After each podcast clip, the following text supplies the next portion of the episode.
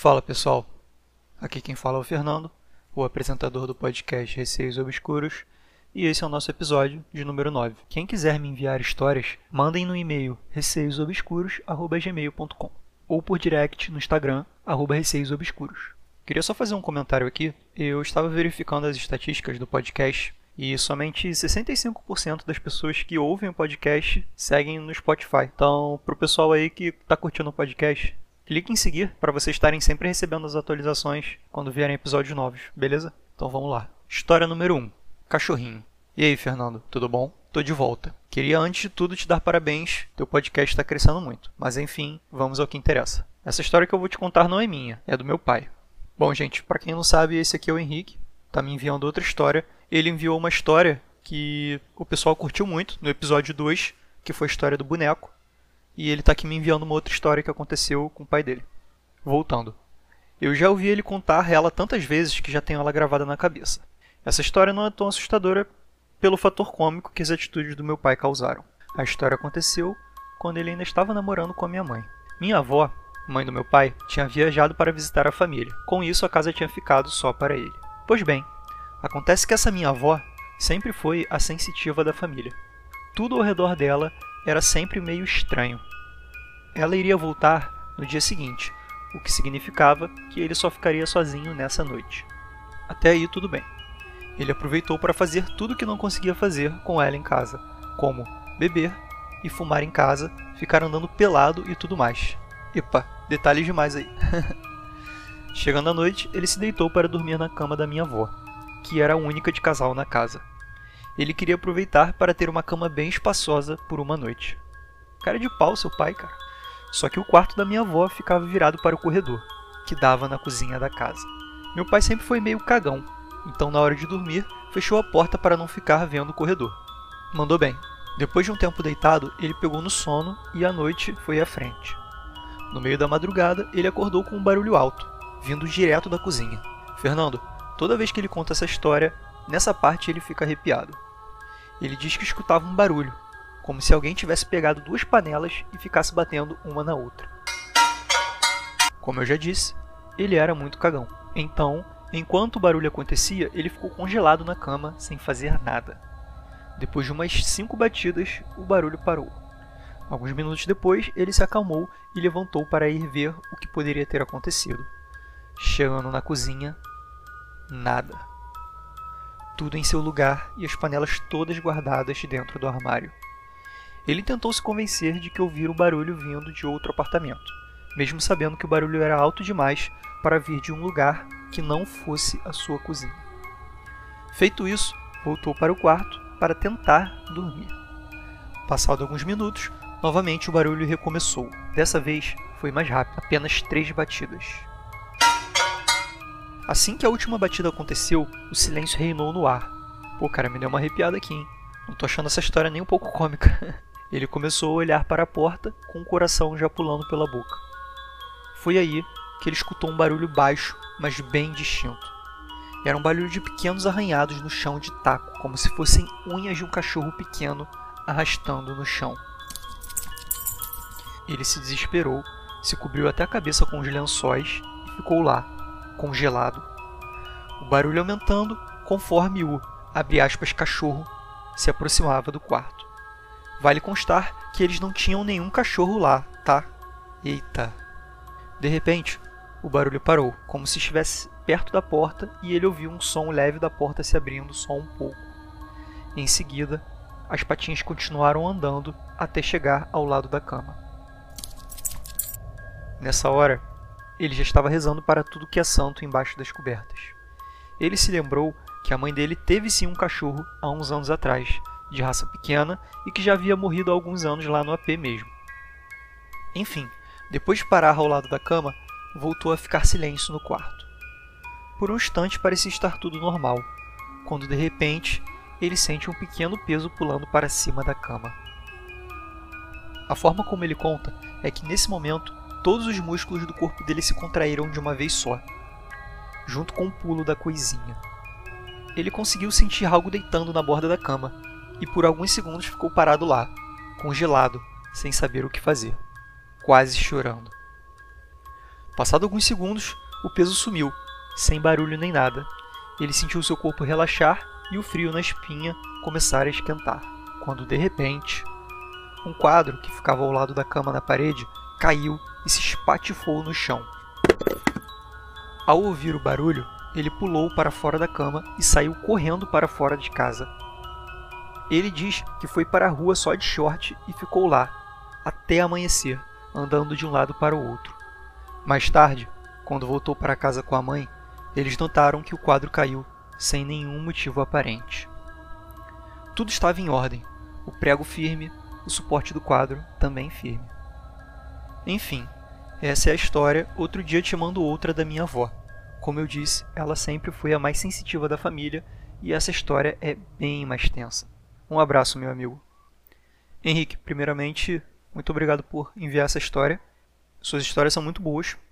A última que eu postei no podcast, que foi no episódio 2, a história do boneco, recebi diversos comentários é, dizendo que a história foi assustadora. Sobre essa história do seu pai, ao mesmo tempo que teve a pegada cômica dele morrendo de medo, teve também o lado em que foi bem sinistro o que aconteceu. É, diversos fatores, né? Tanto as panelas batendo, quanto o cachorrinho e o quadro caindo, foram situações bem complicadas de explicar, a não ser que seu pai estivesse tendo algum delírio.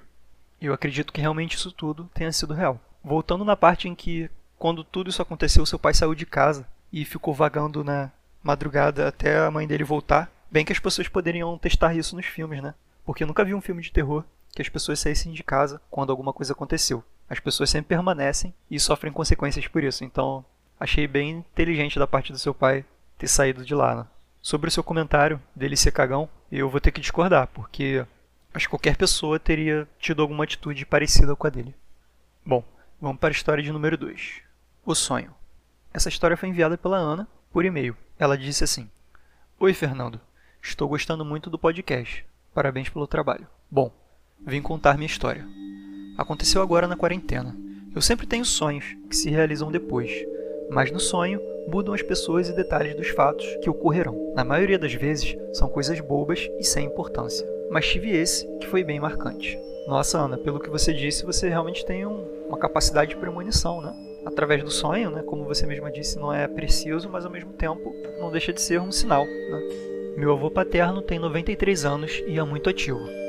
Já minha avó tem 70 e poucos e está na cama há 8 anos devido a um erro médico.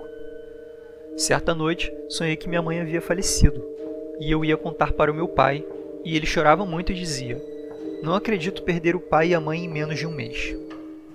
No sonho, não entendia muito bem por que ele dizia isso, já que estava vivo e muito bem. Passado alguns dias desse sonho, minha mãe contraiu Covid, o que me deixou com muito medo, pois me vinha um sonho na cabeça a todo momento. Mas ela teve um caso leve e uma rápida recuperação. Passadas três semanas do sonho, meu avô desapareceu por um dia inteiro. Os filhos dele foram procurar nos hospitais e o encontraram no IML. Ele havia sido atropelado por uma moto enquanto ia na padaria e não resistiu. Estava como não identificado. Detalhe para a mãe dele que falecia aos 105 anos atropelada por um carro. Isso foi antes de eu nascer. Passados exatamente um mês da morte do meu avô, minha avó, que já estava de cama, teve um infarto e veio a falecer. Meu pai ficou órfão em um intervalo de um mês. Obrigada por ler meu relato. Ana, muito obrigado por elogiar o podcast. Fico feliz que você curta sobre a história. Eu achei ela bem pesada. Tudo o que aconteceu com seus avós em um intervalo de um mês. Você, pelo visto, tem alguma capacidade de premonição através dos sonhos, né? Tanto que o que você disse no sonho realmente aconteceu. Eu confesso que já vi histórias em que pessoas sentiam ou ouviam coisas pelo sonho, mas o seu foi bem preciso. Muito triste também tudo o que aconteceu com seu pai, com seus avós. Espero que agora esteja tudo bem. Vamos para a próxima história. História de número 3. A Baixada. Gente, essa história aqui foi enviada pelo Thiago Lucarini. Ele já me enviou anteriormente uma história. Ele me enviou a história mãe do episódio 6. E desde o início do podcast, o Thiago fala comigo no Instagram, diz que gostou muito do podcast, sempre elogiou bastante. Eu gostaria de agradecer você, Thiago, pela força que você dá, pelas histórias que você enviou. Inclusive, pessoal, o Thiago ele é professor, escritor e ele escreve contos. Quem quiser dar uma conferida, dá uma passada no Instagram dele. É arroba Thiago com TH Lucarini. Vamos lá. Como vai, Fernando? Hoje venho contar para você e seus ouvintes alguns pequenos relatos sobre uma baixada onde aconteceram algumas coisas estranhas comigo e com familiares. Até 2009, antes da separação dos meus pais, eu morava numa região de chácaras. Entre elas, passava um córrego que também era divisa entre bairros. Para você ir de um bairro para outro, era preciso passar por essa baixada, que é bastante arborizada, de terra batida e sem qualquer iluminação. De quase um quilômetro de comprimento, anexei uma foto da região. Depois dessa introdução, vamos aos relatos. O Thiago colocou em anexo no e-mail que ele enviou uma foto da região, que nesse momento vai estar no story do meu Instagram, caso alguém queira dar uma olhada. Como o Thiago disse, ele vai contar alguns relatos e cada relato ele colocou um título. Relato 1: Briga. No dia do acontecido, minha mãe ficou no trabalho até mais tarde e ela não gostava de passar pela baixada sozinha, e com toda razão, pois era um lugar muito escuro e nela aconteciam assaltos tendo também relatos de abusos que até hoje acontecem. Nas chácaras, havia um único orelhão onde ligávamos e pedíamos para alguém transmitir o recado. Minha mãe ligou por volta das 19h30 pedindo para que meu pai fosse buscá-la. Meu pai estava mexendo com algumas coisas dele, e eu avisei uma, depois duas vezes, na terceira ele me esculachou, exaltado, e me disse naquele momento que eu era a desgraça da vida dele. Nossa, Tiago, bem forte isso aí, hein, que aconteceu. Nem lembro como tudo escalou a esse ponto. Bem, Fernando, meu pai até a separação era bem ignorante, daqueles homens que fazem de tudo para as pessoas de fora, mas que odeiam fazer qualquer coisa para os de dentro de casa.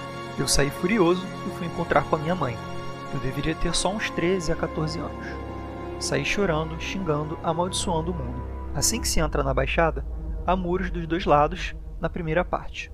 Quando cheguei ao meio do trajeto, do outro lado, eu vi o Fabinho, um amigo meu vindo na minha direção. Ele usava seu shorts habitual e um blusão de frio. O andado era o mesmo, eu estava indo e ele vindo, mas quando Fabinho chegou ao começo do muro, eu o vi entrar para a lateral. Pensei que ele tivesse ido fazer xixi ou tentar me assustar, sem saber que eu já o tinha visto. Cheguei ao muro e falei: Fabinho. Ele não respondeu. Continuei andando e olhei atrás do muro porque o fundo da chácara era de tela.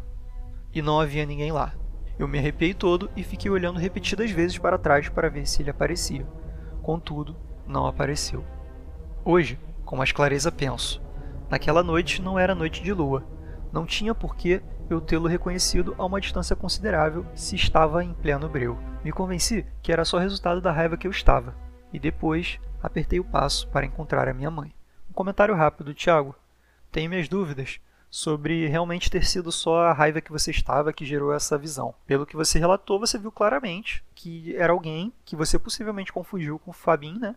Que era o seu amigo, mas ao mesmo tempo também não era ele. Talvez nem fosse ninguém desse mundo, né? Talvez fosse realmente um espírito ali passando. Somente uma teoria que eu estou levantando aqui. Relato 2. Luz de Natal. Meus tios têm uma chácara que ficava de fundo com a nossa, tendo córrego entre elas. Cada uma em um bairro diferente, apesar de serem literalmente coladas uma à outra.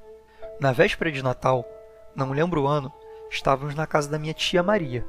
Ela e minha mãe cuidavam da ceia. Era por volta das 23h30 e minha mãe pediu para meu pai ir buscar o ingrediente que ela esqueceu em casa. Meu pai chamou meu irmão e eu para irmos com ele. Naquela noite, na esquina, antes de virarmos para pegar a baixada, havia um despacho.